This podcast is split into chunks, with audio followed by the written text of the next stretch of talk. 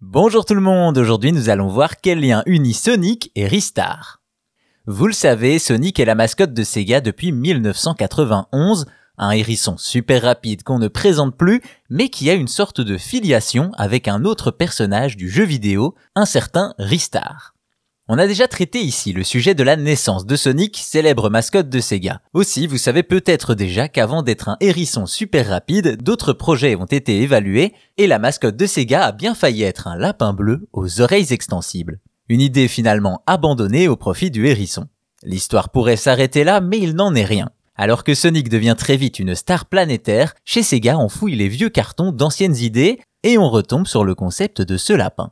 Cela inspire visiblement l'entreprise et la Sonic Team se lance sur une nouvelle licence qui utilisera ce lapin. Son nom, c'est Phil et il aurait enfin droit à son jeu. Malheureusement pour lui, c'est surtout le concept de ses bras extensibles qui intéresse les développeurs.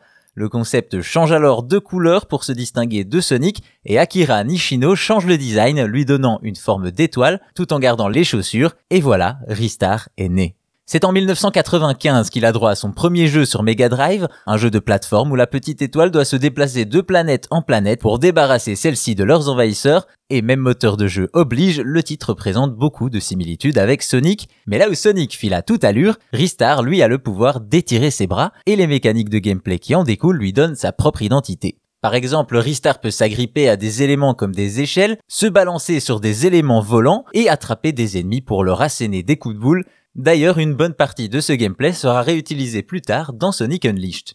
Hélas, malgré de grandes ambitions, le succès ne fut pas au rendez-vous et la petite étoile n'a jamais eu son heure de gloire, se limitant à de timides apparitions dans d'autres licences de Sega. Voilà donc comment est né Ristar à partir du même concept que Sonic, mais hélas, sans le même succès que son cousin.